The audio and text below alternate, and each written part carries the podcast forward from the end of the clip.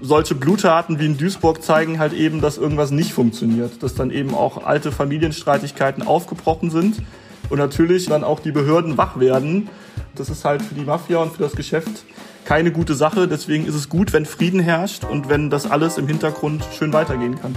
Die kalabrische Mafia Drangheta sorgt offenbar mit einem geheimen Kontrollgremium in Duisburg dafür, dass die Mafia-Geschäfte in Deutschland weniger auffallen. Es gibt sie aber weiter. Und darüber sprechen wir hier im Aufwacher. Ich bin Florian Pustlauk. Hi. Rheinische Post Aufwacher. News aus NRW und dem Rest der Welt. Auch in NRW ist die Mafia aktiv. Das fällt nicht immer so auf, dürfte aber vielen seit 2007 noch im Gedächtnis sein. Damals kam es in Duisburg zu den berüchtigten Mafia-Morden mit sechs erschossenen Menschen vor einer Pizzeria. Und das hat selbst der kalabrischen Mafia selbst nicht gefallen und sie hat wohl deswegen hier in NRW ein geheimes Kontrollgremium eingerichtet. Darüber spreche ich jetzt mit Marc Latsch von der Rheinischen Post in Duisburg. Hi. Hallo. Das klingt ja jetzt alles erstmal sehr verwochen. Was ist jetzt aktuell bekannt geworden? Das Ganze ist wohl schon in Expertenkreisen was länger, das heißt bekannt zumindest als Gerücht da, dass es dieses Gremium auch in Deutschland gibt. Weil es ist halt eine, eine Provincia dieser Mafia und normalerweise in diesen Provincias gibt es auch so ein Kontrollgremium.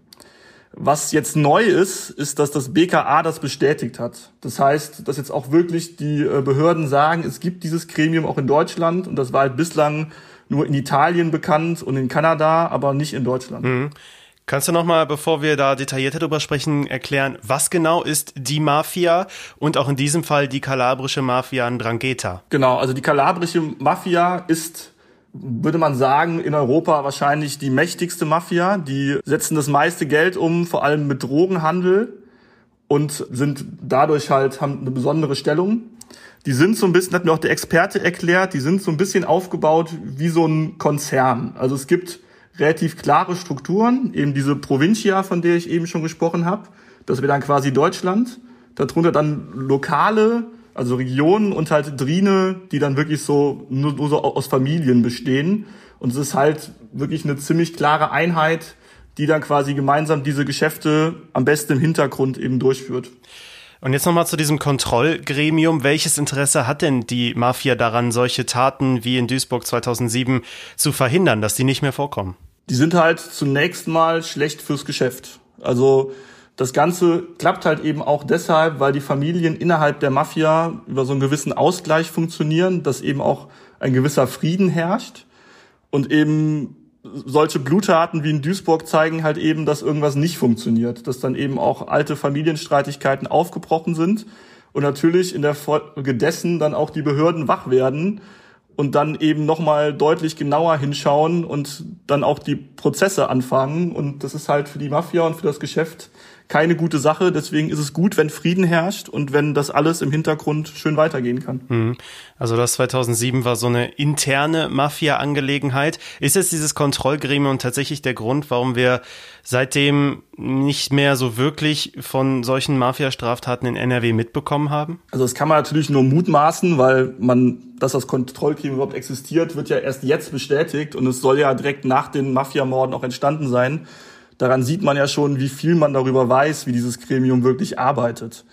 Und äh, deswegen ist natürlich alles nur eine Vermutung. Aber natürlich, man kann sagen, seitdem ist nichts mehr passiert.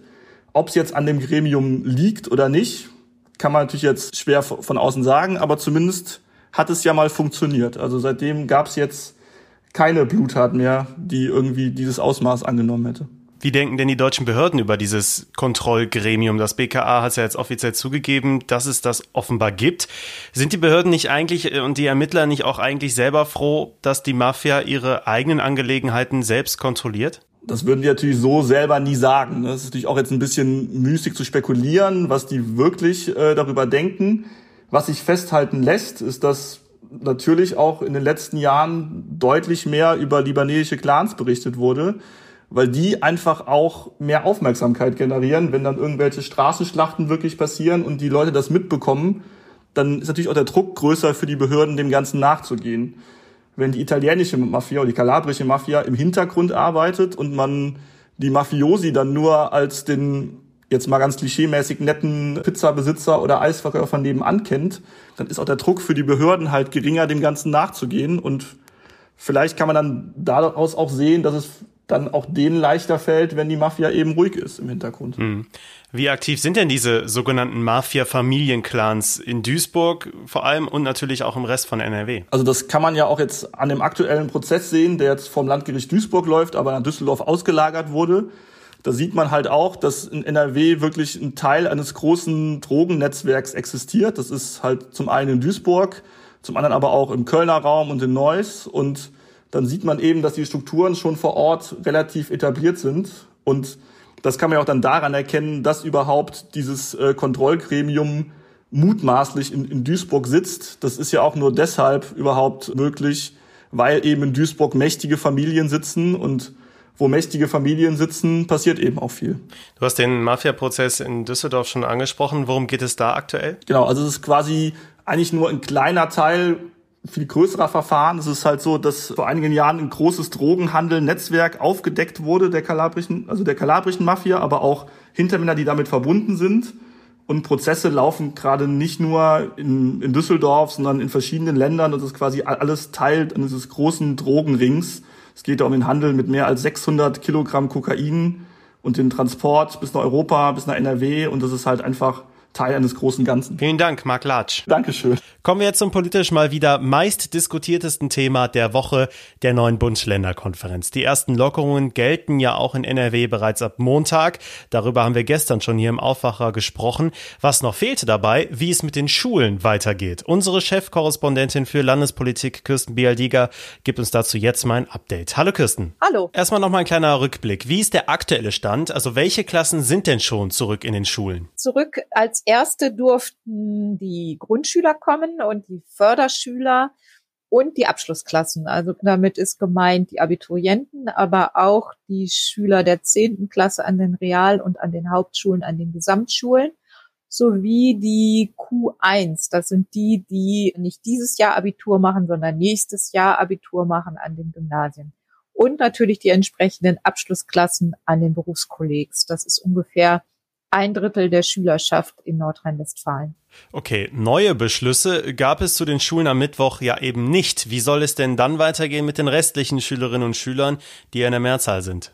Also offiziell hat die Schulministerin dazu noch nichts gesagt. Ich habe Leuten hören aus Kreisen, die normalerweise sehr gut informiert sind und ich hoffe auch dieses Mal, dass die Rückkehr zu erwarten ist ab dem 15. März, dass also die übrigen Klassen, das sind dann im Wesentlichen Klassen fünf bis neun, sowie die Einführungsstufe an den Gymnasien, das ist die zehnte Klasse, dass die auch dann nach und nach zurückkommen sollen im Wechselmodell. Also feste Gruppen, die immer abwechselnd zu Hause und in der Schule unterrichtet werden.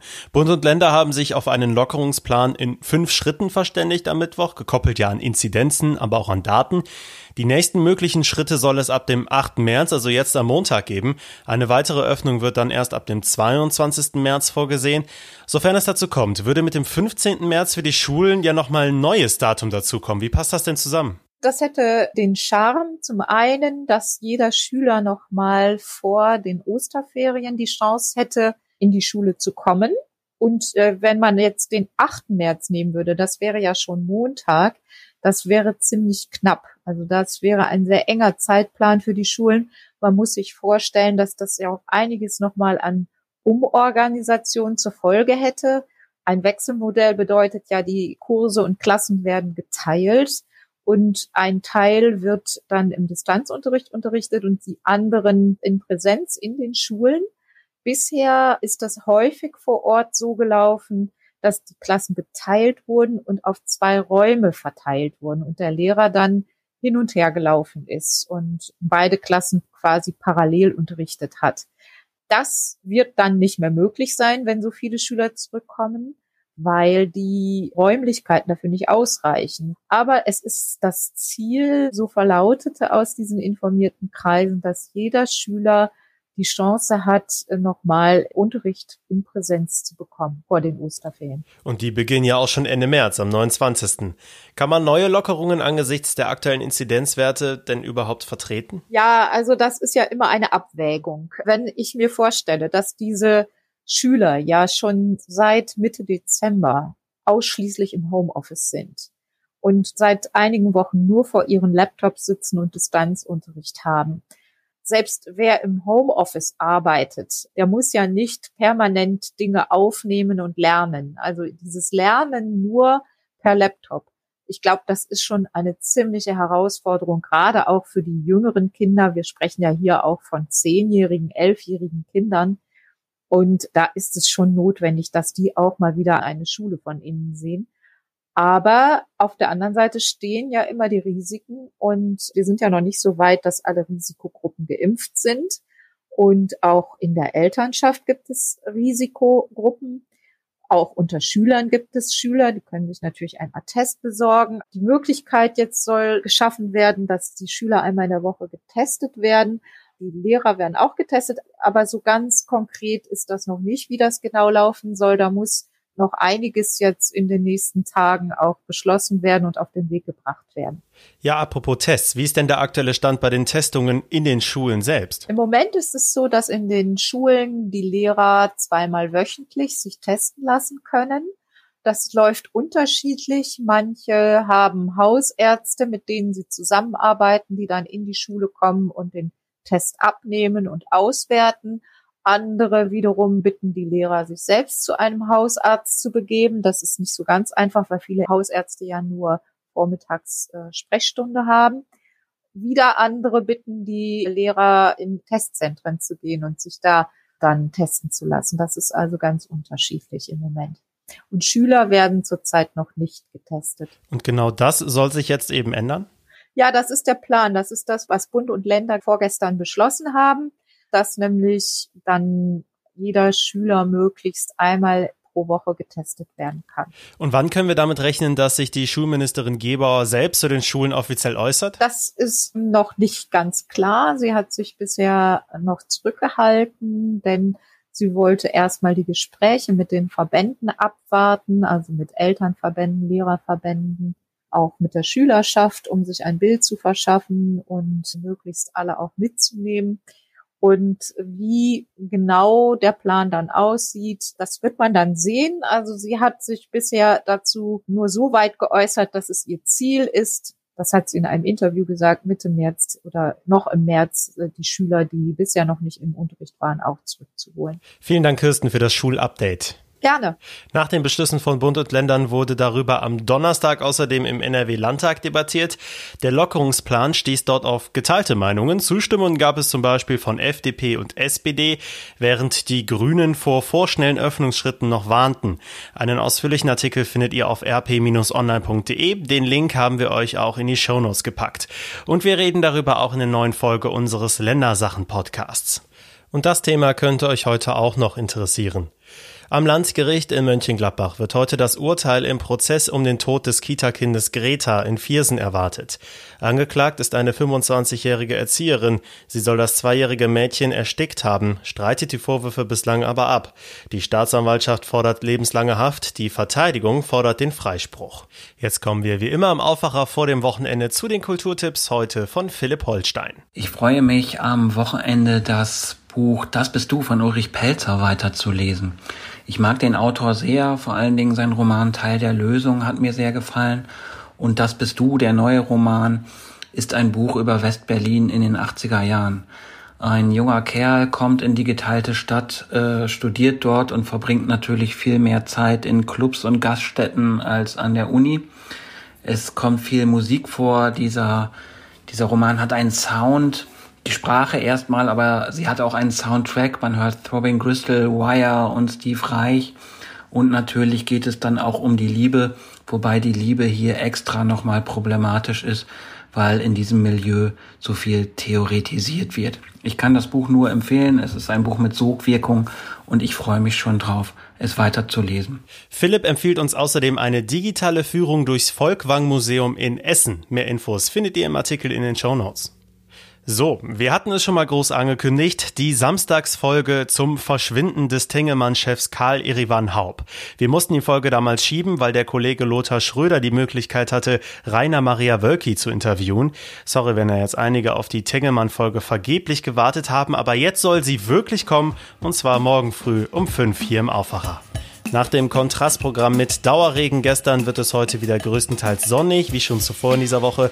Nur am Niederrhein könnte es vereinzelt etwas regnen. Es bleibt kühl bei drei bis sechs Grad tagsüber. Nachts geht es auch wieder deutlicher in den Minusbereich, könnte daher wieder glatt werden. Und teilweise könnte es etwas Schneeregen oder Schnee geben. Aber wirklich nur ganz vereinzelt. Das Wochenende wird erst sehr sonnig und schön. Ab Sonntag kommen dann vermehrt die Wolken dazu und es bleibt weiter kühl bei vier bis sieben Grad. Das war der Aufwacher für Freitag, den 5. März. Schreibt uns gerne, wie ihr die Folge fandet, wie ihr den Aufwacher insgesamt findet. Immer gerne per Mail an aufwacher.rp-online.de. Ich wünsche euch später ein schönes Wochenende. Ich bin Florian Pustlauk. Ciao. Mehr Nachrichten aus NRW gibt's jederzeit auf RP Online. rp-online.de